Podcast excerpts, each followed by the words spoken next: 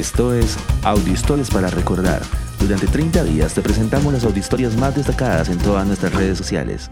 Hoy presentamos La nación que hizo florecer el desierto. Israel está ubicada en una zona geográfica árida de altas temperaturas. Su temporada de lluvias dura tan solo cuatro meses al año y de su territorio el 60% es desértico. A pesar de esto, Israel cultiva y cosecha melones, tomates, pepinos, pimentones, fresas, kiwis, mangos, aguacates, cítricos, flores, maíz, algodón, jojoba y muchos otros productos que le sirven para el consumo interno y le alcanzan para hacer la despensa que provee a Europa de frutas y hortalizas en invierno. Esto ha sido posible gracias a sus innovadoras tecnologías aplicadas a la agricultura y al cuidado de cada gota de agua. Este país con graves problemas hídricos pasó a convertirse en una potencia mundial en tecnología del agua, reciclando el 90% en la planta de tratamiento de aguas residuales Shabdan. Allí es tratada y destinada a fines agrícolas.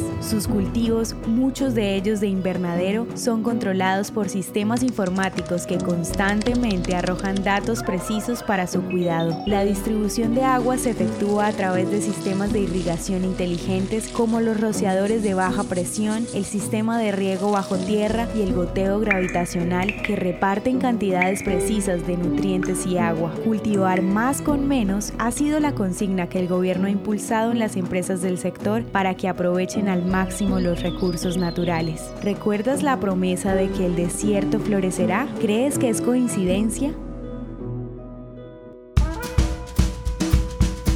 Ya son casi 500 auditorias compartidas todos los días durante los últimos 16 meses. Recuerda que puedes unirte a nuestro grupo de WhatsApp y ayudarnos a compartir esta audiohistoria con tus amigos. Este proyecto es realizado por Philos Project.